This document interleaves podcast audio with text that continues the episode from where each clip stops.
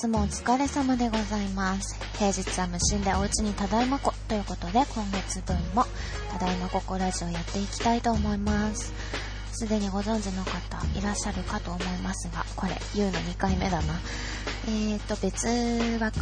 というのか別で、別放送でアニマコチョン始めたりしました。アニメのことなど話すまいと思っていたのだけれどやっちまったので、興味ある方いらっしゃいましたら、どうぞ聞いてやってください。はい、2月ですね。2月もイベントいっぱいあるけど雪もいっぱいだよ。ちょっと日が伸びた感じがして変な感じするわ。まあそんな大変な冬な時期ですけれども、お仕事慣れたでしょうか？慣れたっていうのもおかしいね。みんな別に新しい職場じゃなかったと思う、そういう人は多いと思うけれど、正月明けのだるさっていうのはもうなかろうね。ただね、2月は連休がないからちょっとね、気持ちがね、あれしちゃうけれども、うん、頑張っていきたいと思いますよ。まあ無心になるにはまだまだ悟りが足りないんですけれども、仕事中ですね、無心の無心になりたいのは。帰りはもうちょっとラフな気持ちで帰ってただいまここしたいと思いました。さて、今回も何分やるかわからないですけれども、お付き合いください。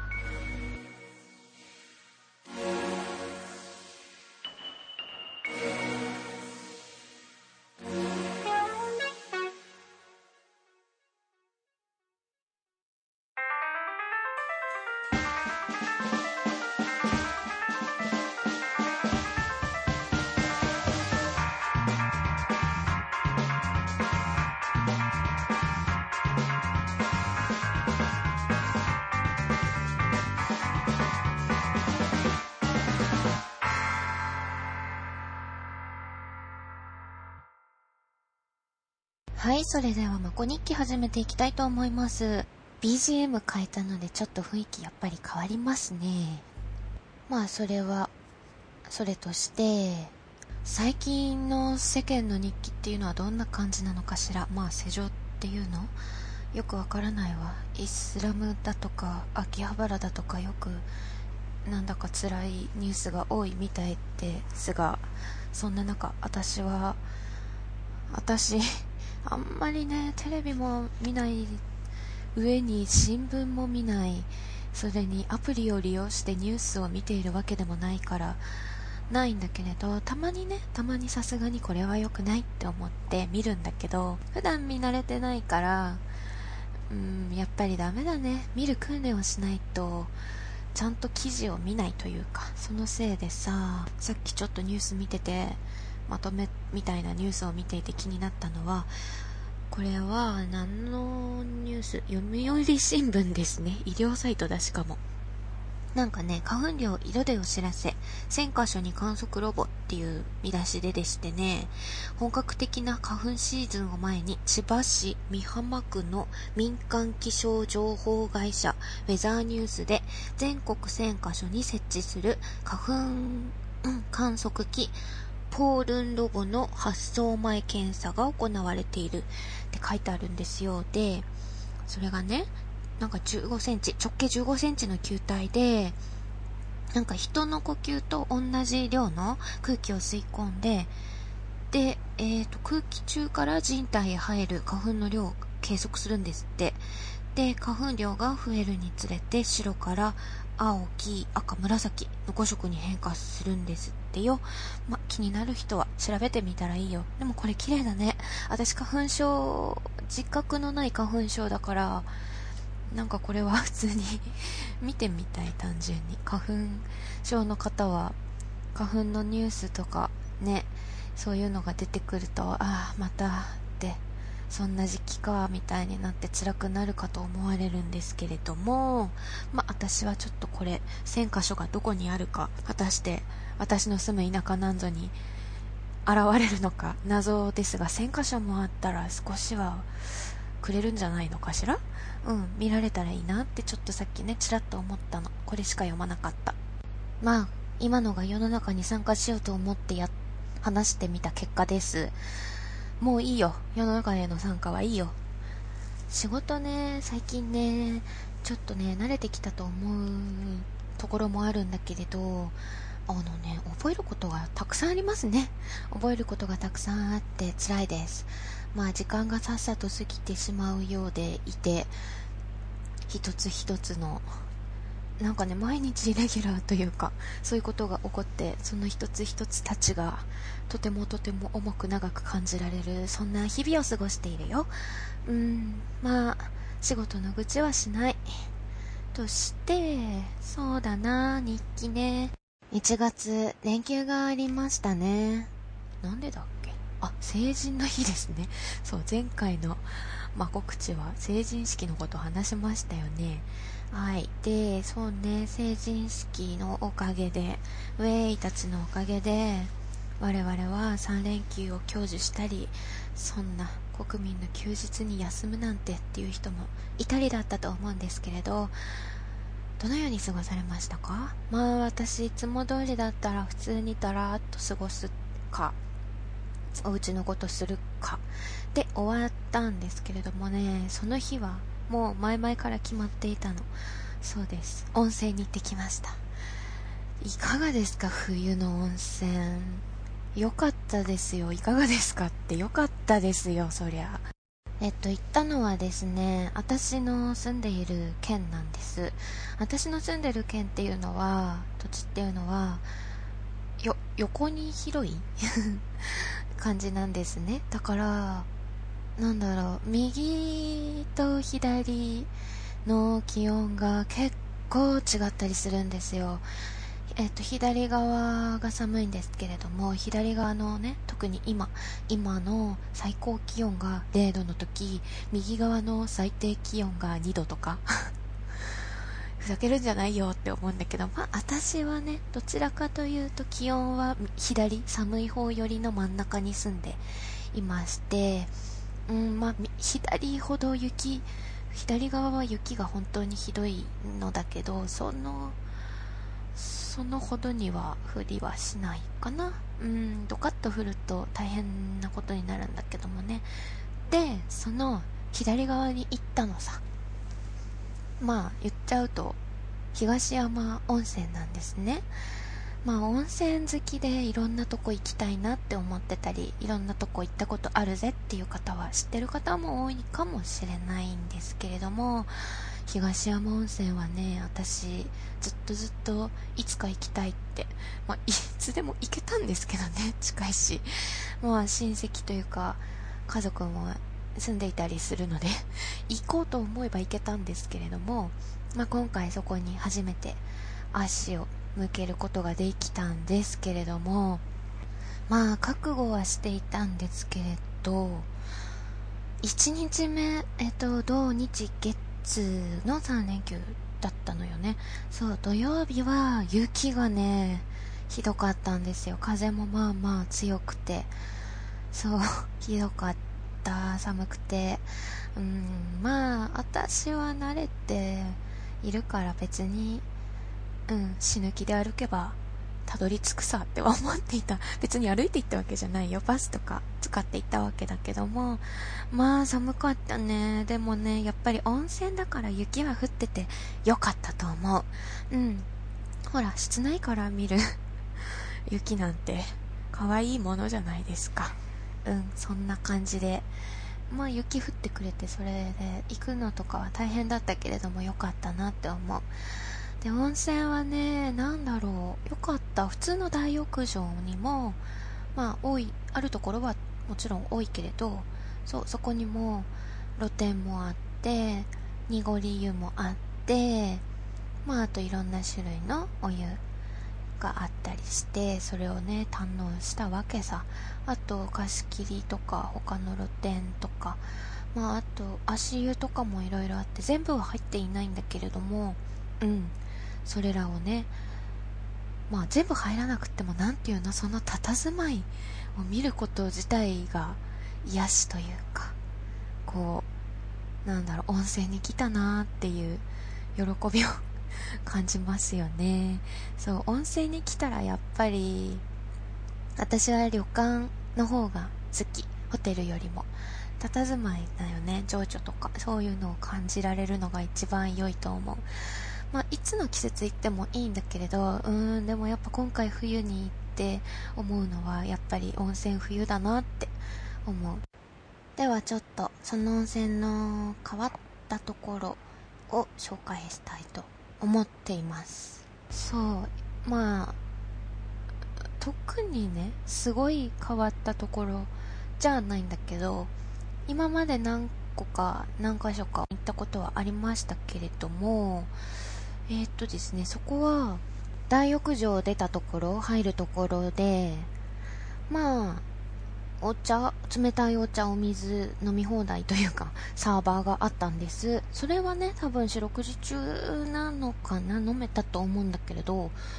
それともう一つ、ビールがあったの。これは時間決まってた気がする。人がたくさん入る時間帯で開放していたみたい。私、ビールは飲めないので、飲まなかったんだけれど、みんなね、嬉しそうに飲んでいました。それとビールとか、そのお茶とかだけじゃなく、これも時間決まって開放というか置いてあったんだけど、ところてんがご自由にお取りください状態だった。ずらーって。なんかスーパーの冷食とか、あ冷食っていうか冷たいもの売ってるやつみたいな、あれに入ってて、ダーってあって、ところてん食べました。ところてんね、私あんまり好き好んでね、そんな食べないから久しぶりに食べたわけだけど、あの食感不思議だよね。好きな人はやっぱりお風呂上がりに食べるとこうビール的なカーみたいな感じになるのでしょうか？あとはその同じところ大浴場入るところに棚があってたね本まあちょっと濡れないようにというか加工されて本が置いてありましてあとあのー、レストランとかで並んでて待つ時にさ名前書くやつあるでしょ？ああいうのが置いてあってこの本持っていきますみたいな。そう。お風呂の中で読んでいいよみたいなの。ありました。それがねなんか一つ一つの佇まいが良かったの。ちゃんとっていうか木でできた。棚に木でできた看板みたいなのにすっごく独特な字で書いてあって。ね。でもでも私温泉の中でそれを読んでいる人は見なかったわ。うん。大浴場を出て待っていたり座ってところてんを食べたりできるところで読んでいる人は見かけましたがね。うん、でもなんか、面白いなと思いましたね。うん、かな。そう、変わってるなって、見た目というか、もので感じたのはそれら。で、あとは、人なんだけど、えっ、ー、と、お夜食と、あ、お夜食じゃないか、お夕飯は別のところで食べたの。ただ、なんていうの？大きい広間で、ずらーって机があってっていうんじゃなくて若干個室っぽいところ？私が行った選んだコースではそういう場所であとバーとかね。なんかちょっと和風なレストランみたいな。いろいろね食べるとこもいろいろあったんだけど私は個室ぽいところだったの。もう一つペアがいたから完璧な個室では全然なかったんだけれどそこでね出会ってしまったんだけれどさ。ご飯をこう皿をね次々持ってきてくださる方がいらっしゃるでしょ？それは普通に中居さんもいっぱいいたみたいなんだけど一人だけなんか 執事みたいな格好した人。うんおじさまがいたのよ。オールバックのメガネかけた。執事みたいな格好したおじさまがいてだね。私の座った席にはよくその人が来たんだけど、喋るの好きみたいだったの。なんかね、これ美味しいよ、食べてみて、とか、お酒いっとく、日本酒いっちゃうみたいな感じで、うん、語りかけてくるタイプの人だったんです。その人がね、面白かったんですが、最初はね、なんかね、気がいい感じだったんだけど、あの、私どもの食べるスピードがあまりにも速かったせいか、だんだん 話しかけてくれなくなっちゃったでもなんだかね、一つレシピを教えてくれたの。これ美味しいよって。食べてみてどう？え、今食べるの？って思って食べたら、大根餅と言われるものだったんですけれども、大根の見た目はしているんだけれども、あの大根煮た時みたいにホロホロっていうんじゃなくてムニムニって感じで口の中で溶けていくの。それがね味も良かったんだけどすごいいい食感でそれの作り方を教えていただきました。さっきちらっとほんとちらっとだからうんわかんないけど大根餅レシピで調べたらまあまあ あの大御所のクックなパッドが一番上に出てきたのでね、それ見てみたんだけれど、サムネだけ見るとなんだか違うような感じがしたんです。まあ、紹介はしないかな気になる人が聞いて、すごい美味しかったから、うん、せっかく教えてもらったし、作ろうと思ったんだけれど、うん、なんか気軽に作るには、大根ともう一つクズが必要なんだけれどそれがなんかねそのためだけに買うには値段が張りすぎるかなって思ってまだやっていないんですけれども機会があったらレシピ頭にあるうちにやってみたいと思っております。そうそのおじさまがなかなか素敵で良かったです。そうね人はみんななんか良かった気がする。まだ開店してないうちのバーで準備している人とかも通る時に声かけてくれたりしてまあ別にこうしつこいっていうかこう無茶な接客っていうわけじゃなくて通る時気をつけてねみたいな場所があったからそれを言ってくれたりして。うんなんかすごく良かったのよ。あとね朝はバイキングみたいな。うん。大広間で和室の大広間で食べたんですけれどもそこでねなんか大体のものはバイキングだから人はついてなかったんだけどちっちゃいお餅プニプニで美味しいお餅を3食4食ぐらい楽しめたのかな。それを取り分けてくれる仲居のおば様がいてその人もすごい良かったそこに行ってどれにしよっかな迷うなあんこもいいけどごごまもいいなってそのごまが今はあんまりどこででも食べられるごまじゃないみたいででもなんか私は一皿に1個っていうなぜか固定観念があったの。なぜか。それで迷ってたら、どれで迷ってるの？って言われて、ごまとあんこで迷っているんですって言ったら、そんなの2つとも言っちゃえばいいのよみたいに言われて取り分けてくれて。なんかここの従業員の人はみんな優しくて気さくで楽しいなって思って。うん。もうちょっとね、他のとこだと、それが悪いこっちがいいっていうんじゃないんだけれどなるべく触れないようにしてくれたりとかあるからまあよっぽど態度がひどいっていうんでなければどっちもいいとは私はうん私はどっちもいいとは思うかなでも今回はなんだかそういう面白くさせてくれるような感じの人たちだったのでとてもとても楽しい時間を過ごしました温泉好きの方、温泉たまには行ってみようかなっていう方、東山温泉、いかがでしょうか？まあね、そういう温泉とかだけじゃないけれど、外に出て何かそういうところでしか触れ合わない人たちと触れ合うといつも思うのだけれど、やっぱり私他人はね、好きなんだ、結構。だから結構ね、よくネタになる美容室行って、行ったら話しかけないでほしいとかお洋服買いに行ったら声かけないでほしいとかあるけど私意外とそれは好きなんだ。まあそれもね接客によるんだけれどね。これは本当ネタでよくある。私もそれ買ったんですよとか言われるとじゃあ買わないよって思っちゃったりするんだけれどうーんやっぱりこう褒めるだけじゃなくてアドバイスくれる人とかいいよね。でもねそういう点で言ったら最近私はそういう嫌な気分にさせられる接客はされてないかな。嫌な気分になるときはほんととことん嫌な気分になるけどね。うん。でもそういうちゃんとこっちの言ってることとかいろいろ私の好み以外でもこういうのも合うと思うとか言ってくれる人とかたくさんいるからね好きなんだ話すの。で 一回だけねなんかあんまりほんとめったにないんだけど女友達とお買い物お洋服のお買い物した時があってまあでもずっと一緒に見て回るタイプの子じゃなくてよかったんだけど。うん。でそれぞれバラバラに見ててなんだろう普通の駅のデパートだったので他の店私見てたの。それでね、店員さんが話しかけてきてくれて、こういうのが欲しいんだけど、みたいな話してね、ちょっとキャッキャキャッキャ店員さんと喋ってたら、友達がお買い物済ませて戻ってきたんだけど、なんか、なんか気を使ったのか、遠くで見て待ってる感じだったので、私も買い物済ませてお待たせって言って戻ったら、友達って言われて、え？いや、店員さん知らない人って言って、うん、なんか友達かと思ったから、ちょっと悪いかと思ってそっとしといてよって言われて、いや、全然って。そう、だからね、そういうのはすごく好きなんだ。で、それに、すっごく反比例して、常に付き合う人、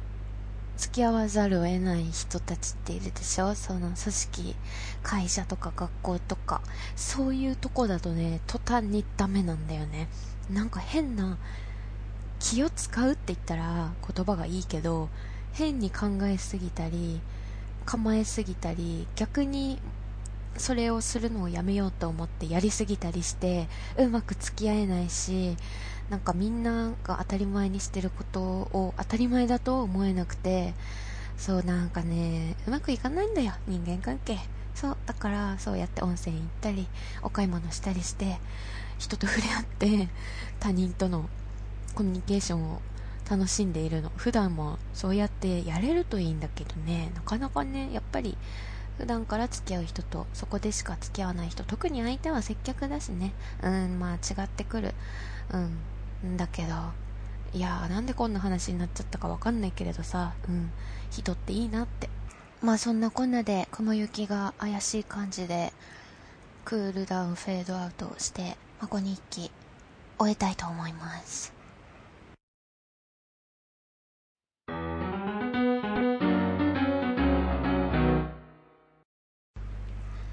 マコレクション行きたいと思います。いや、日記にコレクションに続き私の話ばっかりでとてもじゃないけど聞いていて楽しくない。皆さんは何を集めるのが好きですか？って語りかけても誰もいない。だからちょっとどうでもいい話から始めようと思うわけよ。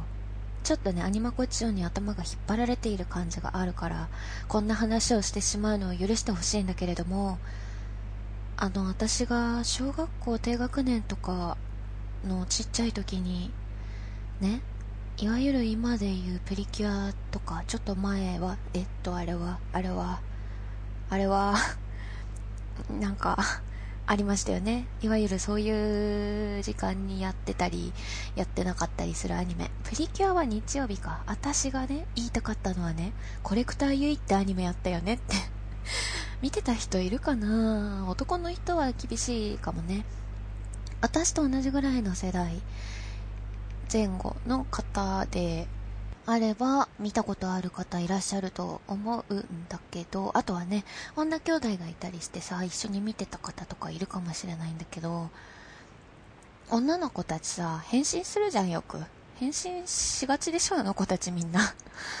そのね、私が記憶する限り、コレクターユ、コレクターユイの変身シーンは、どのアニメよりもなんか照れくさかった。それだけです。はい、コレクションしていきたいと思います。いやー、なんかさ、1月はですね、本屋さんに行く機会が2回しかなかったけどね、2回しかなかったんだけれど、うん、2回ともね、絵本を買ったもんですから、絵本の話をしようと思った。何にも面白くないんだけど、ね、我が家、えー、っと、アニマコチューンの方でも話したので重なっちゃうというか、かぶっちゃう、うん、内容なんですけれども、私、兄、姉がおりまして、で、みんな漫画っ子だったんです。みんな漫画っ子だから漫画がたくさんあるんですよ、お家に。それがね、やっぱりなんとなく家を出ちゃったりしてどうしたらいいかわからないまま置いてあるものとか、なんかね、捨てがたいし、売るにもなんかなっていう感じでずっとあったの、たくさんの漫画が。うちはみんなどちらかというと、なんていうの、週刊誌とか月刊誌じゃなくて、単行本派だったの、コミック派だったんですよ。たまるたまるって感じでいっぱいあったのを、母がですね、年明けから、うん、整理し始めて、いるのかいらないのかを遠方にいる父じゃなかった。ごめんなさい。兄、姉に確認したりして、私も確認を取ったりしたんです。それをね、ついに売りに行ったんです。ブックなオフに、オフ、オフなブックに。そうなんですよ。そして、最終的にはまあ、3、40冊、40冊くらいあったんですよ。で、私、目につく限りでは、私が捨ててほしくないと思うものはなかったので、いざ行かんつって行ったわけなんですな。で、まあ、父親のね、本もあったの、漫画も。それは非常に古いから、買い取れませんって言って突き返されたやつの中にあったの。で、突き返されたのが10冊くらいだったから、多分30冊くらいを査定してもらいまして、でうろうろしてる時に絵本をね物色していたんだけれど番号を呼ばれて「あ我々だわ」って言って行ったの。でねもともと何回か売りに行ったことなくもなかったのね。小説だとか。本当に買った途端に失敗したと思った漫画とか。うんまあそうね途端に失敗したと思って買っ売ったやつは、その高速の値段だったりはしたんだけど、人気がなかったりするとね、そんな値段張らないじゃない、売っても。そうだから30冊、40冊だから、1000円ぐらいになればいいねって。ずっと家にあったものだし、で、一番私たち兄弟が漫画を買ってたのって学生の頃、特に中学生とかの頃だから、まあ、そんなに状態も良くないよねってことで、そう、うん、1000円はいかない。数百円だよねって思っていたのよ。でも、いざ呼ばれて見たら、全部で3000円になったんですよ。多分、まあ、それぞれの値段の割り振りはまちまちだったと思うんですけれど、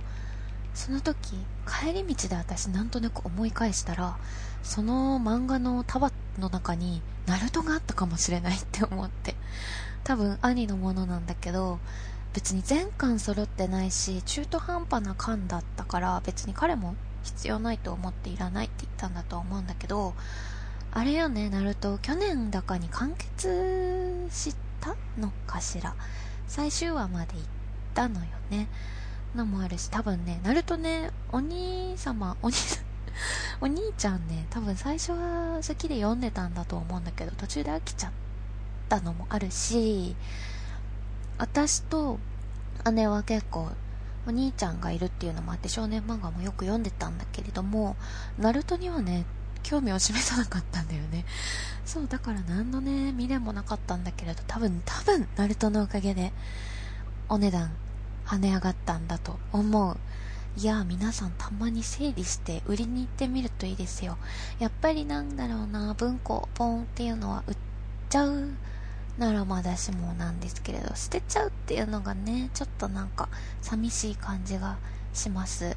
でも私ちょっとやってみたいのがあって、いらなくなった本で 焚き火みたいなのするやつしてみたい。でもさ、そういう描写って作中にあったりしますけれど実際燃やしたらどんな煙が出るんだろうって。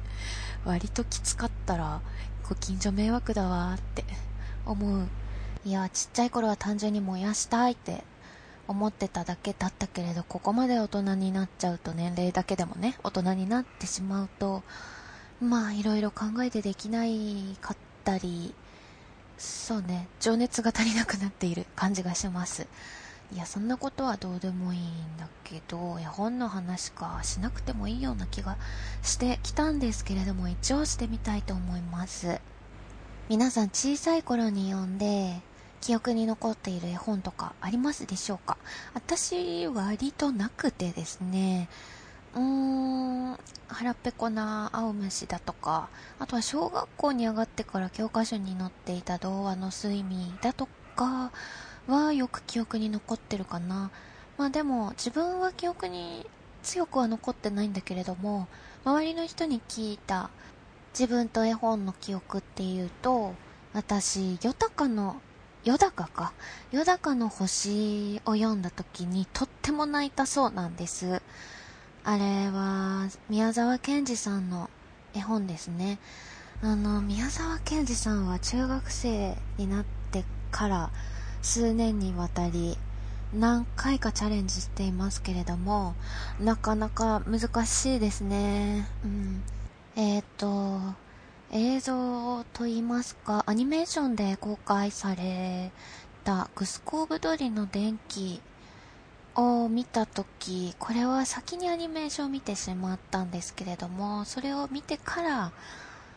えっ、ー、と、小説の方読んだんですけれども、やっぱりそれを読んでみて、うーん、宮沢賢治読めるようになりたいなって、あら、変な音がしたかもしれません。失礼しました。うん、読みたいなと思ったんです。それと、銀河鉄道の夜はね、あれはちっちゃい頃から触れる機会があったので、うん、なんとなくこう、親しみやすい感じがするんですけれども、実際に、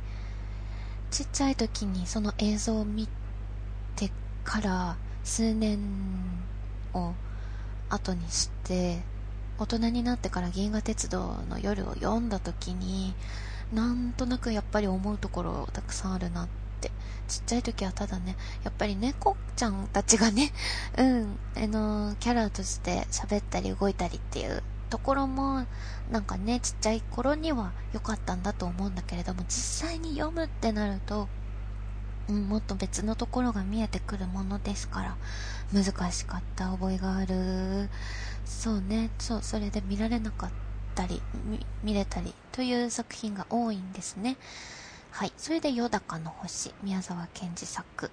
私が、うん、持っていた家にあった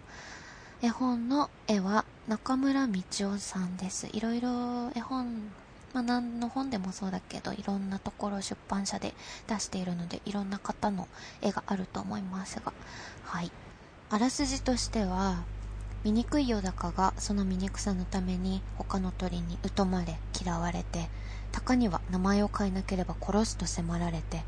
それがよだかには悲しくて仕方がないのに自分はハムシを殺して食べて生きているそれに気がついてよだかは死のうと考え太陽に向かい星座に向かいけれど彼らにも受け入れられずに最後の力を振り絞って一直線に空を登ってゆく。とまあなんか辛いお話ですね随分ね。ちっちゃい子が読んでも果たして。うーんと、なんというのかな、書いてあることを理解はできなくっても、どんな風に感じるのかっていうことが気になりますね。私も 何かを感じ取って、わーわーと泣いてしまったのだろうと思います。いや絵本いいですよね。はい。で、そうですね。今年に入ってから買った絵本というものは、えー、4冊？いや、そんなないか。3冊なんです。まあ、一件は先ほども言いましたブックオフでのことなので、うん、安いといえば安いんですけれども、もう一件は普通の本屋さんだったんですね。そう、普通の本屋さんですと、高いんです。はい。絵本って高いんですよ。で、なんでしょう。絵本って結構外国のものがラフに紛れ込んでるじゃないですか。小説だと私、意外と外国の方の、にゃーだって 外国の方の小説っていうのをなかなか読み難いものがありまして、それは多分翻訳がね、こう、読語感というか、読んでいて、特に影響する部分だからだと思うんですけれども、絵本っていうのはもうもっともっとラフに、ね、外国の方の作品が読めるウォーリーを探せだってそうですものね。ピーター・ラビットとか。うん、なんだけれど、そう、だから、原書が欲しいんですよ、私、なるべく。だから、多分、そうなるともっと高いのかなそんなことないのかもしれないんですけど、いかにも絵本らしいサイズのものを買うと、3000円とかするんですね。いや、高くてびっくりです。あ、こんなものを親は買わなければいけなかったんだななんてちょっと思ってしまいました。うん。さすがにブックオフでは原書の絵本っていうのはなかったのでそうね。普通の本屋さんの方で原書の本を買いましたがとてもとても満足をしております。おしゃれぶって、うん、現象なんて言ってますけれども、まあ、絵本の、絵本に使われているというか、絵本程度の英語であれば、まあ、うーん、単語はね、わからないかもしれないけど、読めなくはないんです。あと、やっぱり、私は絵本読むのも好きなんだけれど、こう、めでたいだけなので、こう、愛、愛したいだけなので 見た目をね、大事にしていきたいんだ。うん。やっぱり外国の方の書いたものなら英語で読みたい。まあ、英語圏に限るけどね。うーんで、その片っぽは、えっ、ー、と、英語のを買ったのは1冊だけか。これはですね、もうね、高いからね、どうしようどうしようと思って、ちょっとちっちゃめの B5 サイズ的な絵本を買ったんですが、これも2500円しますね。高いな大変だな、親。みんな、頑張れ。ですね。で、これはハグタイムという、パトリックさんという方の絵本なんですけれども、えっ、ー、とね、表紙が可愛くてね、えっ、と、タイムズみたいな、明朝体みたいな字体で、ハグタイムって書いてあって、で、真ん中に大きなハートがあって、それをちっちゃな猫みたいな動物が横からギュッとしてる表紙で可愛いです。なんかね、まだちゃんと読んでないんだけど、うん、いろんな動物がね、猫ちゃんをギュッとしてくれたり、その子が他の動物をギュッとしたりしている、かわいいかわいい絵本でした。です。で、ブックオフで買った方はですね、そう、ブックオフでね、絵本を見ていたら、私、キツネが大好きで大好きで仕方がないんですけれども、キツネに関する絵本が3冊くらいあったのですね。で、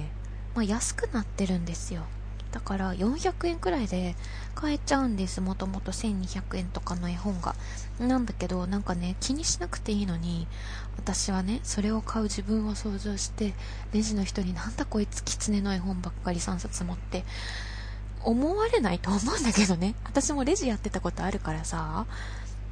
まあ、スーパーのレジなんだけど、まあ、たまに、たまに、あ、今夜は何々かななんて思っちゃったりしたけど、別に気にしないんだけど、なんかこう、買う側になると気にしちゃって、狐の絵本をね、一冊しか買わなかったんだ、バカだなでですね、一冊、その狐の本は、トトンギツネっていう絵本です。これはですね、出版社がフェリシモ出版なんですけれど、女性だと知ってる方がいるかもしれませんね。ファッションとか雑貨とかの、えー、通販雑誌を出している、こう、なんかおしゃれっぽい、ふわっとした感じの うん、会社です。そこの、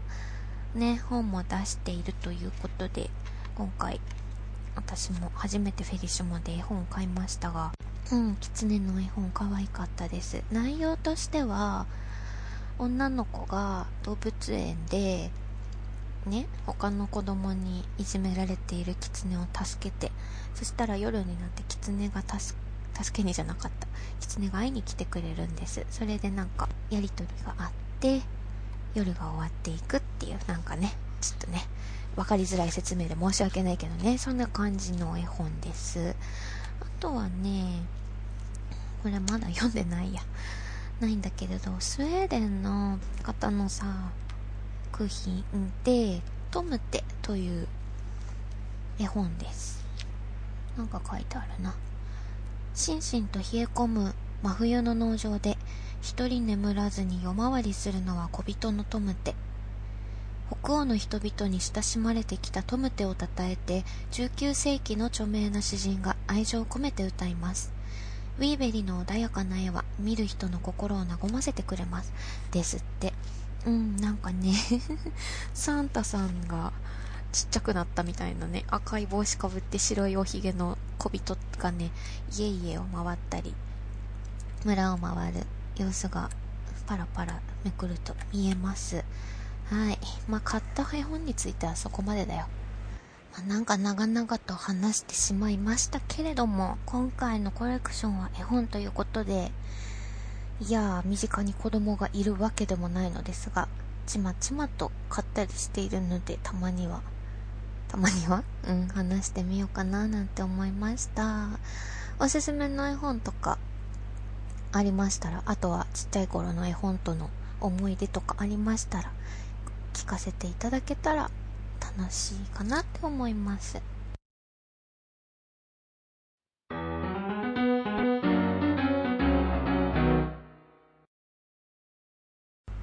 だいぶ喋っちゃったんですけれど、やっと、まあ、告知までやってまいりましたが、2月ですものね。まあ2月と言ったら豆まきですよね、節分。多分、これが放送される時にはもう終わっているんですけれども、そうですね、1月あたりからスーパーへ行くと、えー、豆まきコーナー、豆をまくコーナーではないんです。豆が売っているコーナーですか。あー、それが、もう目につくようになったんですけれどもね。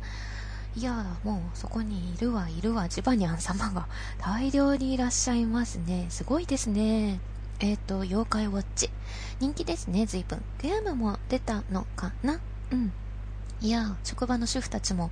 妖怪の話で盛り上がったり たまにしているのを耳にすることがありますが、いや、残念ながら私見ていないので、す。でもジバニャンのことは分かっているよ。うん。豆まきは皆さんしましたか ?2 月といえば、節分じゃないのは分かっているんだけれど、ちょっとだけ喋らせてちょうだいな。はい。えー、我が家結構最近まで、うん、豆をまいていたような記憶があります。えっ、ー、と、幼稚園生とかね、小学生の頃だと学校で豆まきしたりもしました。で我が家は父も母も豆を食べること自体が好きというのもありますし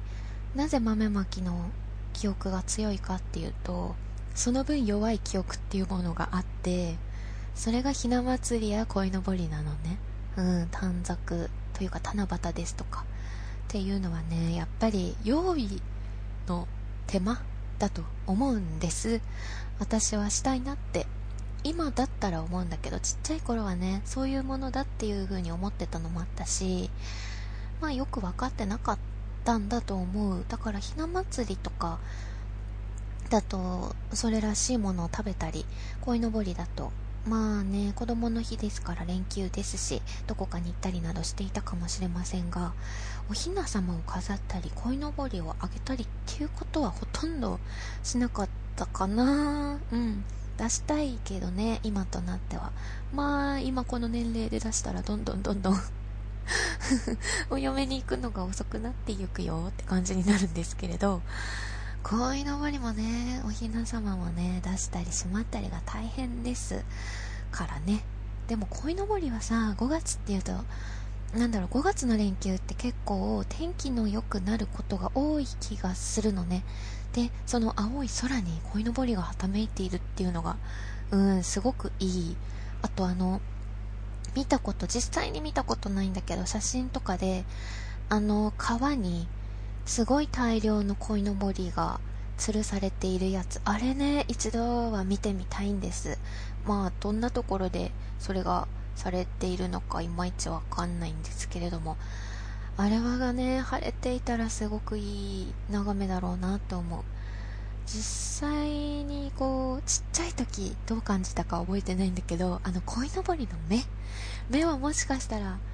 ね、子供によっては怖くて嫌いだったりするかもしれないんだけど、さ、色がね、いろいろあるから綺麗だと思う。うん。ひな様もね、顔がね、怖かったりして女の子は、お人形さん好きだったりするからああいうお人形さんっていうのは嫌かもしれないんだけどまあ後々いい思い出になると思うんだよね。思い出のない身からすると。うん。もし子供がいる方はたまにちっちゃいのもあるしね最近は。うん。出してみたりするのもいいんじゃないんでしょうか。はい。まあ豆まきはともかく豆まきの話のほとんどしてないしねうん、まあそうです。2月といったら、いかがですか？少年少女、紳士、淑女の皆さん、バレンタインデーがありますけれども、なんか男女の、男女に関わってくるイベント話しづらいな、んかね。バレンタインはでもしたことくらいはもちろんありますよ。こう、こぞって手作りをする乙女たちが見られるわけですけれども最近は特にね Facebook ですとか Twitter ですとかまあミクシーとかは使ったことない今も盛り上がっているのかわからないんですけれどもまあそういうところにねあとインスタグラムとかにあげたりする乙女たちが増えてくる時期ですがまあそういうのはみんなそれぞれのおのおのの場所で楽しむと思うので私はバレンタインデーの由来起源について調べたからそれを話すよ。そういう感じでいく。はい歴史のお勉強だよ。バレンタインって何のことでしょう？はいバレンタインデーは英語ではセントバレンタインズデー。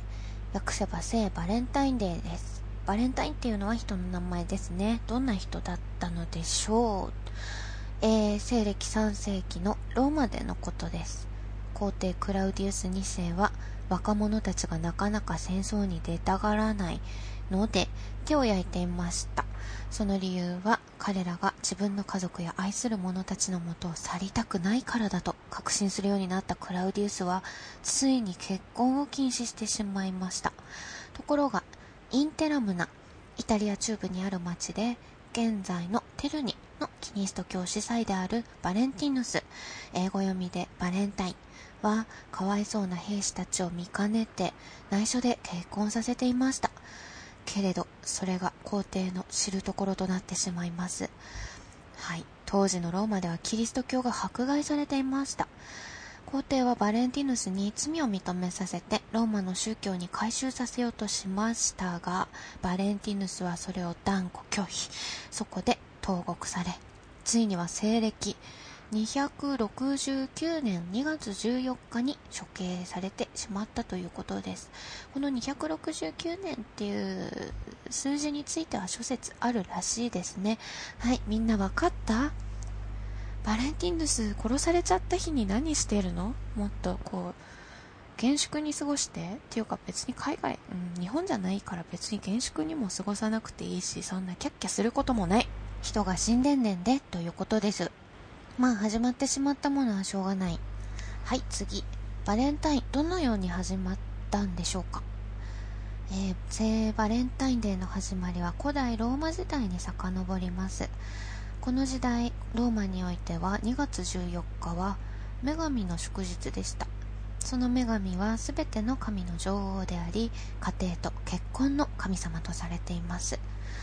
毎年その女神、ユノという名前らしいですね。ユノの祝日である2月14日の翌日、2月15日からルペルカリア祭という暗算のお祭りが行われていました。当時、若い男性と女性は別々に生活していたため、ルペカリア祭は男性と女性が巡り合う唯一のお祭りだったそうです。ルペカリア祭の前日、若い女性たちは札に自分の名前を書き、桶の中に入れます。翌日、男たちは桶から札を1枚引き、その札に書いてある名前の女性とお祭りの間パートナーとして一緒にいることが定められていました。その多くのパートナーたちはそのまま恋に落ち、結婚することが多かったそうです。はい。え、ー、と、この風習、ルペカリア祭は、うん、1000年は満たなかったそうですね。800年。長いでも800年続けられてきたけれども、また出たよ。教皇、偉い人。ローマ教皇のゲラシウスは、愛する人を故郷に残した兵士がいると士気が下がるという理由から、これを禁止してしまいました。みんな買ってね。キリスト教司祭だった聖バレンティウスは結婚が許されない兵士たちを哀れに思い秘密に結婚させました。まあ先ほどの話につながるわけだ。いやー、無茶するねまあ今読み上げたものっていうのはいろんなサイトの文章を継ぎはぎにして合わせたので URL は載せません。バレンタイン期限で調べればすぐ見られるものだと思います。えー。で、さっきの話ですが、どうですか？どうですかっていうのはあれなんですよ。その まあ、お祭りの間ね、その男女がね、一日パートナーとして過ごすっていうのは、なんかね、ちょっと現代に通ずるものがあるっていうのは、ちょっともう、全然ね、時代背景が違うけれども、楽しくはあるかもしれないよね、人によっては。うん。でも、私合コンっていうのを出たことないからわかんないんだけれどもでもさ合コンの方がまだ 選択肢あるけれどこの人たちはさ男のく自由にかかっているわけじゃない。女性も選べるわけでもなく男性も自分はくじを引いたとはいえ自分がこの人だと思って選んだわけじゃない。人と一日を過ごしてしかもその多くのパートナーたちが恋に落ちという記述がねどのくらい本当なのかわからないけど結婚することとなりますっていうのはまあそれなりに記録に残ってるだろうからこれは本当なんだろうね。すごいですね。どうですか？考えられますか？1年に1回男性であれば明日くじを引くんだって思って女性であれば明日誰が私の名前を引くのかしら？っって思いながらその日を迎えて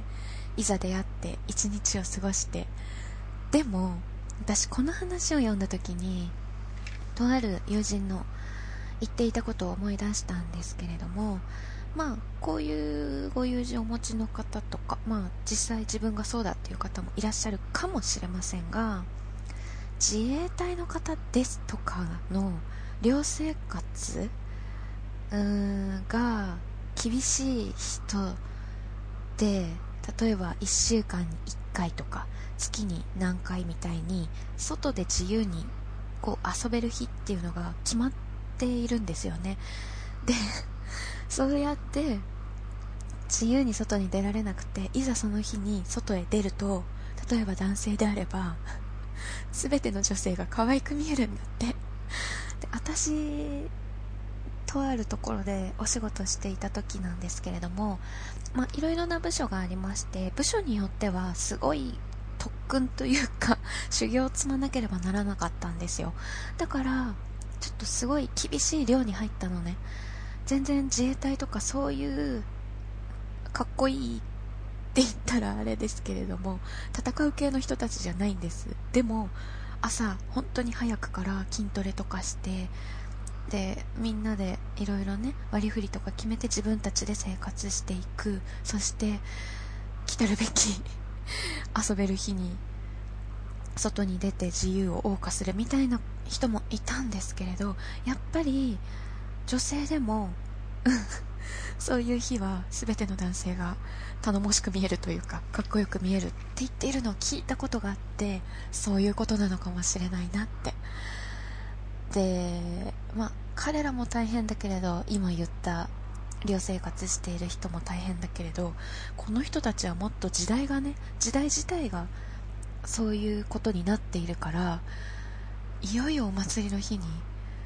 さあくじを引いてくじを引かれて名前を引いて名前を引いてもらって出会ったら若干運命みたいなものを感じるかもしれないよね。うんまあそれにその日以外で自由に出会えないというかね。恋愛できない機会がないからまあそうなるんでしょうね。っていうことを考えました、まあ、とにかく2月14日は人が死んでるんですよ。うん。後々ね。ほらすぐにバレンタイン処刑された直後に祭るわけにいかないから皇帝に怒られちゃうからね。何年も何年もした後に成人の列に加えられて以来カトリック教会では聖バレンタインデーとして祭日になったんですよ。そんな素晴らしい人が殺されちゃった日に我々は友チョコタノとキャッキャキャッキャして全くどう思いますか？まあどうも思わないんですけどね。思わないんですけどまあみんな頑張ろうバレンタイン。頑張るっていうのも人それぞれだけどね。本当にこう好きな人に本命のチョコをあげて思いの丈を伝えようという人もいればまあ仕方ないよねという気持ちで会社でね女性陣から男性陣へ送るというそれをしたりあとはまあね豆な子だとね豆な子であったりちょっとこうよく思われたい女の子であればいろんな男の子に義理チョコだとかなんか思わせぶりなチョコをあげたりなどする。そしてそれを受け止める男性たちみんな頑張れ。はあ疲れた。もうこんな話やめよう。とにかく2月も安全に過ごしていきたい。